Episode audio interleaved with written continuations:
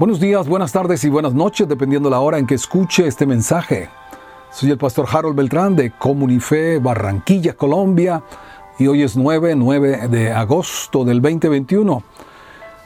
Y en el capítulo 21 y 22 del libro de números hacemos la reflexión de hoy.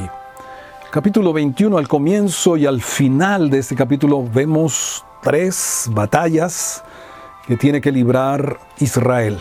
No las busca Israel, sino que salen contra ellos estos pueblos, el rey de Arat, allí en el capítulo 21, versículo 1, y luego de una dificultad, Israel hace voto al Señor y Dios les entrega esta victoria.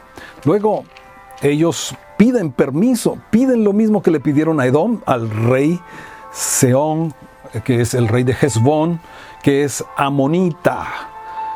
Amón fue uno de los hijos y Moab fue el otro de los hijos de Lot en sus relaciones incestuosas con sus hijas.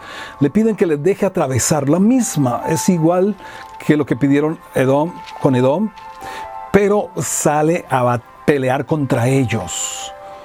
Israel tiene que defenderse y vence a el rey Seón. Más adelante aparece también que ellos pelean contra el rey Og de Basán. Bueno, aquí comienza Israel a conocer a Dios como Jehová de los ejércitos.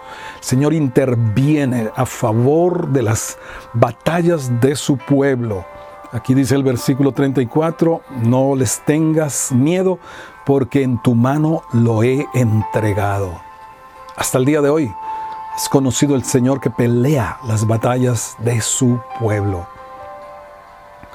Ahora, pero en el capítulo 22 y en los siguientes capítulos vamos a, vamos a ver unas escenas, una narrativa que nos abre el entendimiento de las cosas que han sucedido desde entonces y que siguen sucediendo en las batallas y en las conquistas de los pueblos.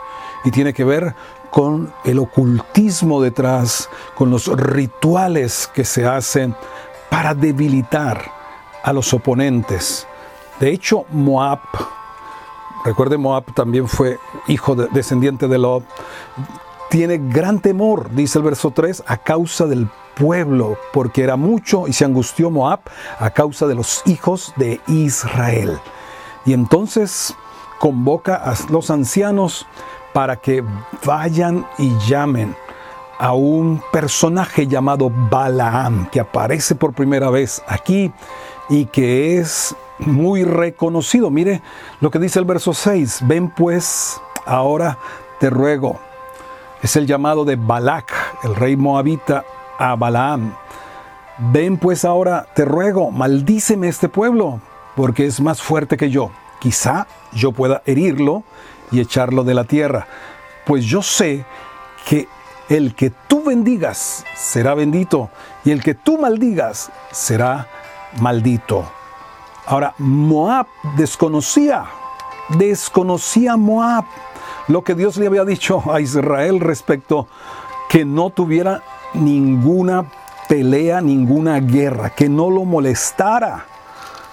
Israel, mira lo que dice, en Deuteronomio 2.9, Deuteronomio 2.9, y Jehová me dijo, no molestes a Moab, ni te empeñes con ellos en guerra, porque no te daré posesión en su tierra, porque yo he dado Ar por heredad a los hijos de Lot. Si hubiera conocido la palabra de Dios, se hubiera quedado tranquilo porque Israel no lo iba a molestar, ya que Dios así lo había dicho. Sin embargo, la ignorancia es atrevida y por ignorar somos destruidos, dice la escritura. Es mi pueblo fue destruido porque le faltó conocimiento. Versículo 7 dice, fueron los ancianos de Moab y los ancianos de Madián. Ten eso presente. Balaam, cuyo nombre significa devorador o glotón, era un profeta madianita. ¿Ok? Y fueron con dádivas de adivinación en su mano y llegaron a Balaam y le dijeron las palabras de Balac. Entonces él dijo, reposad aquí esta noche y yo os daré respuesta según Jehová me hablare. Así los príncipes de Moab se quedaron con Balaam. Bueno, este hombre tenía conocimiento de Dios. Como les digo, Madián fue hijo de Abraham y de alguna manera hubo una transmisión de conocimiento de Dios. Y versículo 10 dice, versículo 9, y vino Dios a Balaam y le dijo, ¿qué varones son estos que están contigo?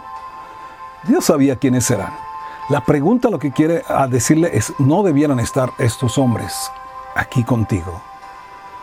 Entonces Balaam le responde todo lo que ya conocemos y demás. Mira el versículo 12. Entonces dijo Dios a Balaam, no vayas con ellos, ni maldigas al pueblo, porque bendito es. Wow, la voluntad perfecta de Dios en esta situación es esta. Claramente le dice Dios a Balaam, no vayas con ellos y no maldigas al pueblo. ¿Por qué? Porque bendito es. Wow. Viendo todo lo que ha hecho Israel, cómo se ha quejado, cómo ha murmurado, cómo se ha revelado, cómo ha tentado a Dios. Sin embargo, Dios lo ve como un pueblo bendito.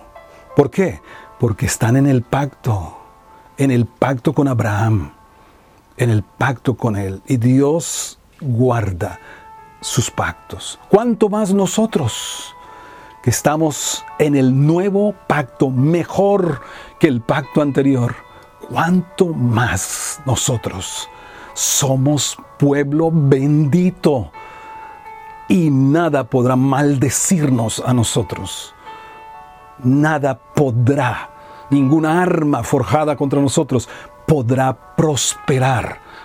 Nosotros tenemos bendición de parte de Dios y autoridad para destruir toda palabra, toda maldición que se haya enviado en contra de nuestras vidas.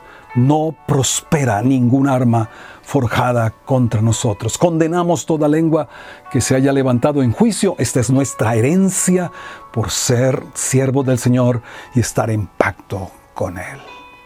Amén.